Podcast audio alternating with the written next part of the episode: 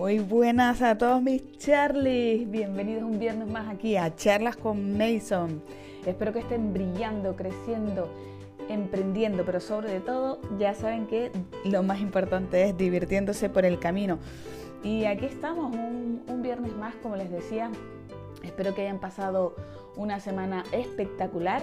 Ya saben que tienen ese correo de contacto arroba charlasconmason.com para contarme lo que quieran, para pedirme eh, cualquier temática de la que quieran charlar. Yo estoy aquí abierta a cualquier tipo de, pues de idea, de comentario, de consejo. Aquí estamos para charlar, para crear buen rollito. Y estoy contenta, hoy tenemos números redondos y es que después de 50 charlas tenemos unas mil reproducciones, hemos llegado a las mil reproducciones, estoy súper, súper contenta y eso es gracias a ustedes. Eh, gracias por seguir ahí un viernes más eh, escuchando, eh, charlando, pues llenándonos la cabeza de, pues eso, de amor, verdad y buen rollito, que es lo que ya saben que es el eslogan y es el lema que llevo, ¿no? Somos pequeñas abejas y se trata de, ir polinizando este mundo y esta vida de, amor, verdad y buen rollito. Y la charla que les traigo hoy quizás hable un poco de, de todo eso, que es lo que tiene siempre el trasfondo de todas mis charlas, pero hoy quería hablarles un poquito de, del liderazgo, ¿no? Y el tema de de que, bueno, primero tenemos que empezar a liderar nuestra vida, a, liderarnos nosotros mismos, porque el mundo lo que necesita no son seguidores, sino líderes. Y aquí siempre se mm, parece que en esta vida todo se mide a través de cuántos seguidores tiene una persona, si ha llegado pues al millón de seguidores, a los 100.000 seguidores. Y eso al fin y al cabo da un poco igual, porque de lo que se trata no es que sigas a alguien, sino que tú también te conviertas en un líder y a través de, ese, de ese conocimiento y de esa estrategia como líder, pues puedas formar más líderes que a su vez vayan contagiando esa, esa, esa fuerza, ¿no? esa, esa comunicación, ese aprendizaje. Miren, hoy la charla va un poquito enfocada a todo esto y es que a veces mm, nos confundimos un poco y dejamos nuestros conocimientos en manos de, quien tiene autoridad, ¿no? Y hay que hacer una gran diferencia entre lo que es un mentor y lo que es un profesor.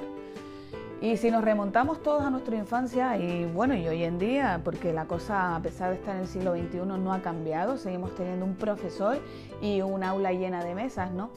Pero alguien se, pregunta eh, cuando tiene un profesor delante de X asignaturas, ¿qué resultados ha tenido ese profesor en esa asignatura? Porque la diferencia realmente que se encuentra entre mentor y profesor son los resultados. Un mentor eh, es una persona que ha logrado algo de esa temática que pone en enseñanza y ha tenido resultados con ello. Da igual si tiene un diploma, si tiene conocimientos de doctorados, etc. Y un profesor simplemente ha estudiado una carrera yo no dudo de todo el conocimiento que, tiene, pero por ahí hay muchos profesores y muchas personas en las que ponemos en manos nuestra, pues nuestra, nuestra formación ante, ante la vida, ante diferentes mm, pues, hobbies o, o, como lo queramos llamar, o incluso vocaciones. Y, lo ponemos en manos de una persona que sí, que tiene cinco títulos colgados y un doctorado, pero esa persona no, tiene resultados, ni siquiera lo ha intentado. Imagínese una persona que, que va a una escuela de negocio o una escuela de marketing y te enseña a hacer marketing, a hacer negocios, pero esa persona qué negocio tiene o qué, qué, tipo de marketing hace para su negocio, ¿no? Entonces, eh, pues igual que un mentor no es lo mismo que un profesor, un mismo mentor tampoco equivale al mismo resultado, porque dos personas pueden tener el mismo mentor, pero distinta decisión, que es lo que al fin y al cabo ya saben que eso de elegir es lo que al final pues hace que nuestro destino, entre comillas, se, decante por un lado o por otro, ¿no? Porque eh, el mentor es la primera parte nada más, pero la, la decisión al fin y al cabo depende de nosotros. Y hay un dicho que decía Jesús de Nazaret, ese maestro maravilloso que tuvimos, que, dicen que, pues que si un ciego guía a otro ciego, ambos caen en el hoyo. Así que vamos a elegir bien nuestros mentores, vamos a elegir bien nuestros modelos, nuestras personas eh, a las que queremos modelar, a las, de las que queremos aprender. Para eso, para que no caigamos en el, hoyo. Vamos a buscar líderes y no jefes, porque los líderes van primero y aportan valor a los demás, ayudan a contribuir y a mejorar las vidas de los demás. ¿Por qué? Pues porque ellos se involucran y ellos son los primeros que se ponen delante y sirven de ejemplo hacia los demás. Así que, eh, Charlie, vamos a, seguir con nuestro emprendimiento porque saben que esta carrera de la vida pues es un no parar. Ya saben que el, el anhelo del alma es crecer y contribuir. ¿Y cómo crecemos? Pues siempre vamos a crecer a través del conocimiento, ¿no? Y nunca va a haber un momento perfecto y nunca vamos a estar preparados. Pero lo que sí estamos es que estamos listos. Y la forma de prepararse no hay otra que haciéndolo. Y no traten de convencer a la gente, convenzan a la mente y pierdan el tiempo solo con las personas que realmente estén listos. Y si alguien traiciona tu confianza o te hace mal, y si tu intención fue buena, pues deja que el universo pelee tus batallas por ti.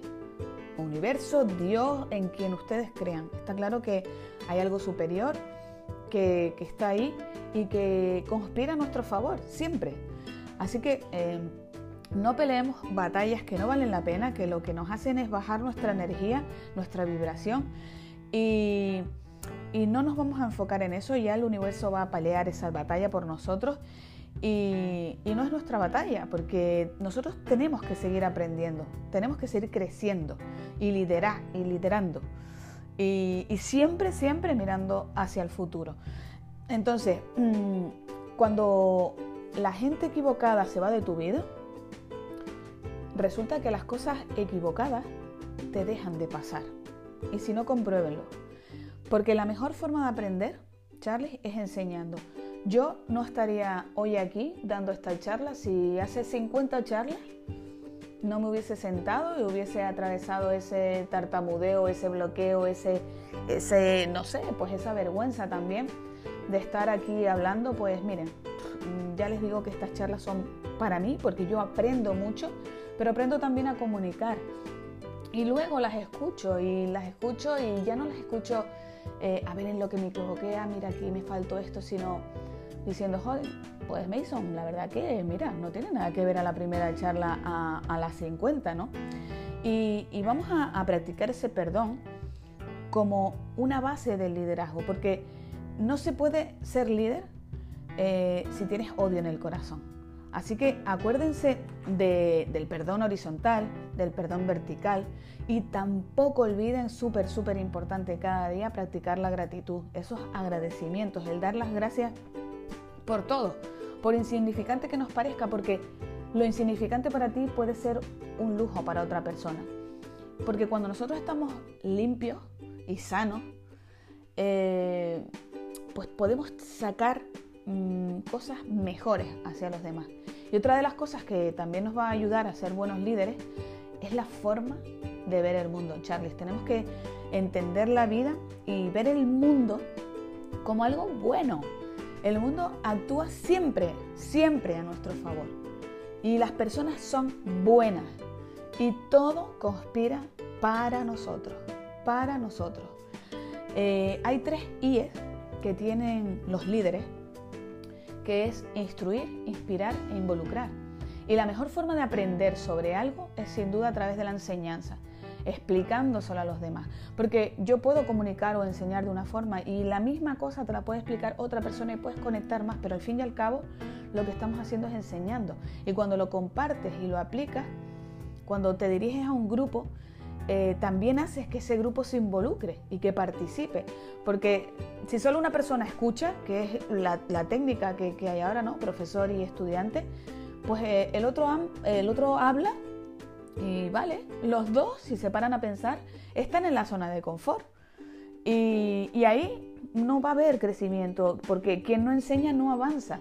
El profesor se queda ahí enseñando lo que sabe, es decir, vomitando lo que sabe, porque al fin y al cabo ya sabemos que esto de las carreras es pues tragar información y vomitarla en un examen. Y el que escucha como alumno, pues si tampoco se involucra, si tampoco participa, si tampoco va más allá, pues también se queda en la zona de confort. Y la inspiración, al final, se tiene que basar en el resultado. Y, unos resultados que podamos medir y que sean reales. Y, no solo eso, sino que tenemos que, mostrarnos a los demás y, y encima cuando nos mostremos y le enseñemos esos resultados que tenemos, lo importante es celebrarlo. Y parece que en esta cultura lo que está bien es hablar de las desgracias, pues porque así buscamos el consuelo y lo que está eh, mal es hablar de los éxitos para, no, para que los demás no se sientan mal eh, o para que no hagamos sentir mal a nadie. Pues yo les digo una cosa, mis Charlie, los trapos sucios se lavan en casa y eso significa que los problemas los solucionamos nosotros. Los problemas los solucionas tú. Y una vez que los has resuelto y una vez has buscado un camino para salir adelante, entonces es cuando tú se lo cuentas a la otra persona. Es cuando tú cuentas el resultado y encima le cuentas la forma en que lo lograste y dices, mira, ¿sabes lo que te digo? Que nos vamos a ir a tomar una cañita para celebrarlo. Eso es lo que deberíamos hacer. Eh, porque ¿Qué pasa? ¿Qué hacemos nosotros en vez de eso? Pues los secretos, eh, los secretos, los problemas al final los acabamos eh, mm, pues, metiendo ahí, los acabamos guardando como un secreto, como algo íntimo. Y, después se comparten, ¿no? Y, se cuenta cómo lo resolvimos y cómo lo vamos a celebrar para que todo el mundo pueda aprender. Porque hay una gran diferencia, chicos. O sea, no es lo mismo que tú te encuentres con alguien y le digas, oye, mira, es que sabes lo que me ha pasado, es que tal, tal, tal. Y el otro te puede decir, oye, pues mira, pues eso nada, o eso, mira, puf, o, te puede decir también, pues qué putada, vaya, qué día más bonito hace hoy. Mm, y no se trata de eso, porque lo, lo normal sería, oye, ¿sabes qué? ¿Cómo estás? Pues mira, la verdad es que estoy súper bien. ¿Sabes lo que me pasó? Me pasó esto, esto y esto. ¿Y sabes lo que hice? Que mira, dije, mira, a la porra. Yo sigo para adelante, cogí, me metí en esto, conseguí solucionarlo y ¿sabes qué? Por eso te llamé para tomar café, porque estoy súper, súper contento. Así que vamos a crear una visión de éxito. Eso de dress for success, o sea, eso de vestirnos para el éxito, como dicen los americanos. Porque cuando la gente cuenta sus penas no se da cuenta de que acaba enfocando la atención de las mentes que los escuchan en la negatividad y las cosas malas de la vida. Y, al final eh, todo, eh, al final acaba atrayendo más de eso en, en tu vida. Ya saben que donde va la atención va la energía y en eso te convierte. Entonces, si tú estás hablando de negatividad y la otra persona encima pone la atención en esa negatividad tuya, acabarán los dos atrayendo más de lo mismo y encima van a contagiar a todas las demás de esa porquería. Entonces, cuando nosotros nos convertimos en ejemplo haciendo cosas diferentes, nos enfocamos en que nuestro objetivo sea que la gente vea el cambio, que nos miren y nos vean radiantes, entusiasmados, brillantes, que no les quede mm, más remedio que preguntarnos, oye Mason, ¿qué estás haciendo diferente? Eso es lo que tenemos que conseguir. Y hay dos H, dos H para cumplir los sueños. Y una es la humildad la H de humildad, y otra es la H de hambre.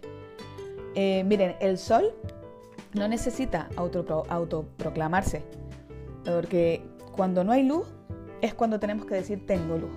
¿Vale? La gente eh, ha confundido mucho ser humilde con ser pobre o, no tener nada. Ahora la gente dice, no sé, lo veo mucho en las entrevistas, ¿no? Eh, pues, pues miren, vengo de una familia humilde, Mm, ¿Por qué? O sea, viene de una familia humilde. Parece que queda mejor, ¿no? Porque nuestros conflictos con el dinero, pues no nos dejan decir pobre o sin recursos o una familia eh, que no tenía para comer. Parece que si decimos de una familia humilde es como como que estamos tapando, como es que éramos pobres pero éramos buenos. O sea, parece que, que si dices que, que venías de una familia pobre era como que eres inferior, pero la realidad es que Mm, Charlie, ser humilde es tener todo, pero todo con letras mayúsculas y no creerte por encima de los demás. Ser humilde es tener todo y ayudar a otros a tenerlo. Y ser humilde es tener todo y, y practicar la, enseñanza, que no es otra cosa que seguir aprendiendo, porque ya sabemos que la mejor forma de aprender es enseñando. Sin enseñanza, Charlie, no se avanza. Y hay una frase que me encanta y es, haz lo correcto aunque no te vean. No, no hagan las cosas de cara a la galería para que la gente te vea, para que la gente te aplauden o para que la gente te llame líder. Mm, hazlo y vamos a hacer las cosas porque sabemos que, que solo vamos a llegar primero, pero acompañados vamos a llegar más lejos. Y si nosotros creemos, si nosotros ayudamos, si nosotros eh, fomentamos eh, esa capacidad de líder, al final vamos a ayudar al conjunto y el conjunto al final nos devuelve lo que damos. Y el hambre, tener hambre es fundamental porque una vez que, nosotros reconocemos que somos humildes, eh, esa famosa frase de solo sé que no sé nada, pues ya estamos abiertos para recibir. Tenemos que estar pues hambrientos de conocimiento. La humildad mm, es lo que hace que, nos abramos a saber más, pero el hambre es el que nos, nos da esa obsesión con querer cada día más, más, más y aplicarlo para tener resultados. Y ahí, y ahí, solo ahí, en ese momento, es cuando nos convertimos en sabios, ¿vale? Y el tiempo ya saben que es lo más importante que tenemos. Por eso siempre decimos eso de no convenzas a la gente sino a tu mente. La gente cree al final lo que quiere creer. Hay un montón de personas que dicen, ah, sí, pues si eso es verdad, demuéstramelo. Pues vale, los escépticos van a buscar siempre nuestra atención. Los escépticos, una persona escéptica que no crea, nunca va a buscar eh, tu conocimiento, porque lo que quiere es sentirse importante, no transformarse. Entonces, en vez de buscar razones en ti para creer, busca razones en ti para no seguir creyendo, porque tu enfoque siempre está en el problema y no en la solución. Y esas personas al final son los que llamamos destructores de sueños ajenos. Entonces, cuando nosotros le dedicamos tiempo a estas personas, gastamos el nuestro. Y cuando la gente se queja, al final no está buscando soluciones, lo que busca es atención. Y vamos a meternos también esta frase en la cabeza y es que la gente tiene lo que se merece. Y lo que se merece es aquello que da. Si a ti no te gusta lo que tienes en tu vida, mira lo que estás dando.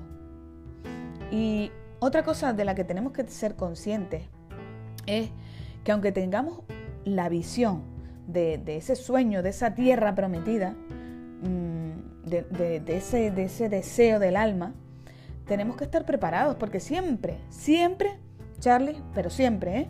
va a haber un desierto. Siempre va a haber ahí un camino o una parte grande del camino que, que va a ser chunga, ¿vale? Y eso, que es lo que hemos dicho siempre en las charlas, es a nosotros que ya lo sabemos, lo que nos va a, a dar la señal de que vamos bien cuando las cosas se pongan feas, cuando nos encontremos los obstáculos, cuando no tengamos las cosas fáciles, ahí es cuando sabemos que vamos bien. Por eso siempre tenemos que tener tres valores. El, el compromiso, así que vamos a dedicarnos sin reservas, sin excusas, la integridad, vamos a decir, vamos a hacer lo que hemos dicho que vamos a hacer sin cambiarlo, y la lealtad. No vamos a traicionar a la confianza de los que de los que nos la ofrecieron, ¿no? O sea, si tú has dicho que vas a hacer una cosa, si, si tú te estás dedicando, sé leal, sé leal a ese sueño, no cambies, porque hay muchas personas que confían. Y yo les puedo decir que, que después de mil charlas, de mil charlas, bueno, sí, de mil charlas, porque al fin y al cabo son mil reproducciones, pero ah, después de 50 capítulos de, de charlas con Mason, yo podría tirar la toalla porque al fin y al cabo, si yo me guiara por mi mente, mi mente lo que me dice es, Mason, tampoco, mira tú, 50 capítulos y te están escuchando cuatro gatos, pues total, pero es que no se trata de eso. Y, lo que yo estoy aprendiendo con esto, y lo que ustedes pueden estar aprendiendo, o igual a lo mejor hasta alguno de, ustedes cuando dice una palabrota dice que día más bonito hace hoy, y es que me encanta, o sea yo les digo que, siempre, siempre, siempre que se casen con algo, vayan hasta el final. Porque eh, la actitud y no la aptitud con P es lo que va a determinar, lo que va a determinar la altitud con L, ¿vale? Ahí es donde va, vamos a medir cuán alto vamos a llegar. La actitud se, se entrena hasta que se vuelve real. Aquello que decíamos, miéntete hasta que se vuelva real. Cuando no te lo creas, cuando haya algo que, tu mente diga, ah, ya esté buscando excusas, ya esté buscando algo, miéntete, engaña a la mente. Engañarla si puedes hacerlo. No puedes ganarle, la mente no, no puedes ganarle, pero sí la puedes engañar. Entonces, la gente nos tiene que distinguir como líderes por, nuestro entusiasmo, por nuestra sonrisa, por estar siempre riendo, por estar siempre contentos. Y en cuanto al dinero, tenemos que aprender que el dinero no es más que la recompensa por solucionar un problema, porque cuando nosotros mm, resolvemos un problema, nos premian con dinero. Y si nosotros no tenemos dinero, es que estamos haciendo tres cosas mal. La primera es que no estamos resolviendo el problema para lo que estamos en esta vida. Porque ya saben que todos estamos en esta vida para algo. Entonces, si, no estamos resolviendo el problema mm, de, lo que realmente es nuestro propósito aquí en esta vida, probablemente no tengamos dinero. O también puede ser que lo estemos resolviendo, pero lo estamos resolviendo para alguien equivocado. O también puede ser que no lo estamos resolviendo con la actitud correcta. Y en esta vida seremos recordados solamente por dos cosas. O por los problemas que solucionamos o por los problemas que dejamos o en los que creemos. Entonces, las recompensas que vamos a tener en la vida van a venir siempre determinadas por la clase y la cantidad de problemas que estamos dispuestos a resolverles a los demás. Mm, yo estoy segura de que cualquiera de ustedes tienen amigos o tienen personas referentes a las que cuando las cosas se ponen feas, van, van y piden consejo.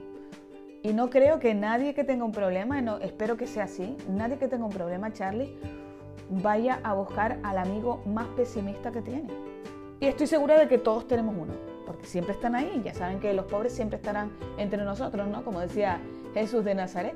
Entonces, eh, cuando nosotros te tiramos de agenda y cuando tú estás contento y tal, vas a hacer una reunión, ya sabes de quién tienes que tirar y de quién no. Entonces, mm, otra, otra de las cosas que tenemos que tener eh, a, la, a la hora de ser buenos líderes es salir de ese victimismo, porque no hay ninguna víctima feliz, Charlie. No hay ninguna víctima que sea abundante, ni que tenga riqueza, ni que tenga dinero. O no hay ninguna víctima que sea saludable, que tenga salud o que tenga relaciones prometedoras. No hay ninguna. Entonces, fuera. Fuera la queja, fuera la culpa, fuera eh, las mentiras y fuera las críticas. La culpa me refiero a la culpa hacia los demás, hacia todo, ¿no? Y toda, toda persona que entre en nuestra vida o en contacto con nosotros en este viaje, porque estamos en este viaje llamado vida, tiene o bien algo que entregarte o bien algo que recibir de ti tenganlo esto siempre presente. Porque ya saben que no vamos a ser recordados por lo que obtuvimos, sino por lo que dimos. Y el éxito no está en recibir. Eso eh, es la consecuencia del éxito, porque el éxito, al fin y al cabo, es dar. La consecuencia del éxito es que recibas, ya sea en forma de dinero, en forma de gratitud, en forma de reconocimiento. Pero la clave del éxito está en dar, Charlie, siempre. Así que vamos a darnos más a, nosotros mismos, a nuestra alma, a nuestro templo, en el área de la salud. Vamos a darnos más a nuestro negocio, a nuestro emprendimiento, y de ahí va a venir la abundancia y el dinero. Y vamos a darle más a las personas. Y la consecuencia será el amor y las relaciones prometedoras, ¿vale? Y cuando veas a alguien, vamos a imaginarnos pues que tiene una etiqueta en la frente que pone hazme sentir especial. Y cada persona, ya lo saben, cada persona tenemos nuestra huella digital que es única, somos únicos y especiales. Y la gente va a hacer eh, lo que esperas que haga. Y si esperas que la gente haga el bien, lo hará. Y eso se consigue creyendo en ellos, dándoles eh, responsabilidades, que, les hagan sentir especiales, porque cuando hacemos sentir a las personas importantes, acabamos nosotros volviéndonos importantes para ellos. Y hay una, hay una técnica que se llama la técnica del sándwich. Y es que cuando tenemos que corregir a alguien, tenemos que hacerlo siempre entre dos rebanadas de elogio. Esto me encantó, porque se elogia en público y se corrige en privado, Charlie. Esto métanselo en la cabeza, sobre todo las personas que tienen pues personas a su cargo, o pues que están trabajando en equipo, eh, incluso en el día a día, para los niños, para, para esos hijos también. Yo lo hago mucho. Yo lo hago mucho y eso es una creencia heredada también que tengo que corregir, porque lo hago mucho con mi hijo, eso de corregir en público. No, hay que elogiar en público y corregir en privado. Siempre, siempre.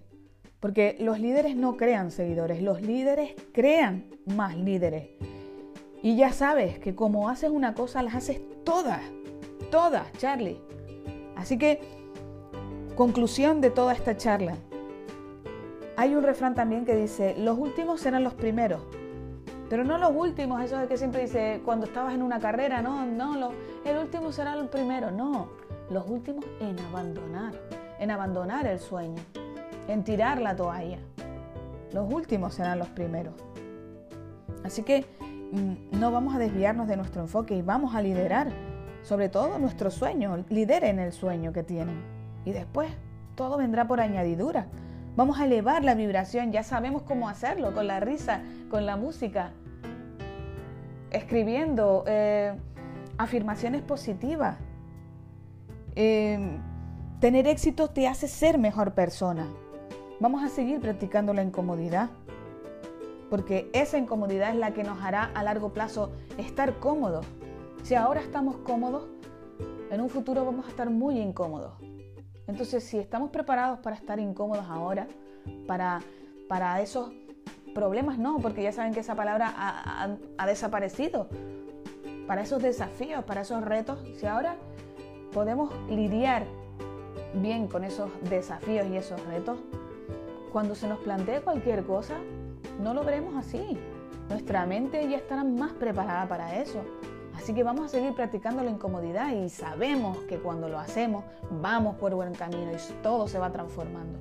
Y les voy a terminar la charla con una historia y se las voy a leer de un libro que tengo aquí que me encantó sobre esta felicidad, ¿no? Sobre la vida al fin y al cabo. Eh, porque la vida eh, es simple, ¿no? Eres feliz y obtendrás más felicidad. Eres infeliz y entonces obtendrás más infelicidad. Es así, ¿no? Eh, y les voy a contar la, historia del amigo Jerry, ¿no? Porque la verdad que, pues, tiene una historia que a mí me impactó, pero, pero tiene un gran poder dentro. Entonces, pues, Jerry resulta que era el tipo de persona que a ti te encantaría odiar, ¿no? Porque siempre estaba de buen humor, siempre tenía algo positivo que decir. Cuando alguien le preguntaba cómo le iba, le respondía, si pudiera estar mejor, tendría un gemelo. Me encantó. Entonces, eh, Jerry resulta que era un gerente único, porque tenía, mm, tenía una, empresa de restauración y tenía eh, varias mm, meseras que lo habían seguido de restaurante en restaurante, ¿no? Y la razón por la que las meseras seguían a, Jerry era por la actitud que tenía. Era, era súper motivador, él era un motivador natural nato. Y si un empleado tenía un mal día, pues Jerry estaba ahí para decirle al empleado cómo ver el lado positivo de la situación. Eh, entonces, esto la verdad que causa pues, un montón de curiosidad. Y, entonces Jerry, eh, pues bueno, esta persona que lo estaba, que lo estaba eh, pues estudiando y lo conocía, le decía, mira Jerry, yo es que no lo entiendo, es que yo no me meto en la cabeza, con, no es posible ser una persona positiva todo el tiempo, ¿cómo lo hace? Entonces Jerry le dijo, mira, cada mañana yo me despierto y me digo a mí mismo, Jerry, tienes dos opciones, hoy puedes escoger estar de buen humor o puedes escoger estar de mal humor. Y yo escojo estar de buen humor. Y cada vez que sucede algo malo, puedo escoger entre ser una víctima o aprender de ello. Y yo siempre escojo aprender de ello. Y cada vez que alguien viene para mí, a mí para quejarse, puedo aceptar su queja o puedo señalarle el lado positivo de la vida. Y yo escojo el lado positivo de la vida. Entonces el hombre le dijo, sí, claro, pero eso no es tan fácil, ¿no? Y él dijo, pues sí, pues sí lo es. Todo en la vida es pura elección. Y cuando tú quitas todo lo demás, cada situación es una elección. Tú, tú acabas eligiendo cómo quieres vivir esa situación. tú eliges cómo la gente va a afectar ese estado de ánimo que tú tienes. Tú eliges estar de buen humor o de mal humor. En resumen, tú, tú al final eliges cómo vivir la vida, ¿no? Entonces esta persona pues se fue reflexionando, ¿no? Lo que Jerry le dijo. Y poco tiempo después, pues eh, esta persona pues perdió el contacto, pero seguía pensando en Jerry, ¿no? Cuando tenía que hacer una elección en la vida, pues en vez de, de reaccionar ante eso, pues se paraba y elegía, ¿no? Entonces, esta persona, al cabo del tiempo, se enteró de que Jerry hizo algo que nunca debió hacer en un negocio del restaurante, y es que dejó la puerta de atrás abierta una mañana y entraron tres ladrones armados. Entonces, mientras trataba de abrir la caja fuerte, eh, pues le temblaba la mano y, resbaló y entonces se, le fueron los números de la combinación. ¿no? Entonces los, los ladrones, los asaltantes, pues se sintieron pues un poco amenazados y le dispararon. ¿no? Entonces tuvo tanta suerte Jerry que, fue encontrado allí bastante pronto, ¿no? Y lo llevaron pues de emergencia, ¿no? A, un hospital. Entonces, después de 18 horas de cirugía y después de semanas y semanas de terapia intensiva, pues Jerry fue dado de alta, todavía con fragmentos de bala en el cuerpo. Y esta persona casualmente se encontró con Jerry, ¿no? Después del accidente. Y le preguntó otra vez, oye, Jerry, ¿cómo estás? Y le dijo, si pudiera estar mejor, tendría un gemelo. Entonces eh, le preguntó, oye, mm, ¿qué pasó por tu mente cuando, cuando te estaban asaltando, no? Y, y dice Jerry, pues lo primero que me vino a la mente fue que debía haber cerrado con llave la puerta de atrás. Y cuando estaba tirado en el suelo, recordé que tenía dos opciones. Que podía elegir vivir o podía elegir morir. Y dije, pues voy a vivir. Y entonces la persona dijo, vale, ¿y no sentiste miedo? Y Jerry le dijo, pues mira, los médicos fueron geniales. No dejaban de decirme que iba a estar bien.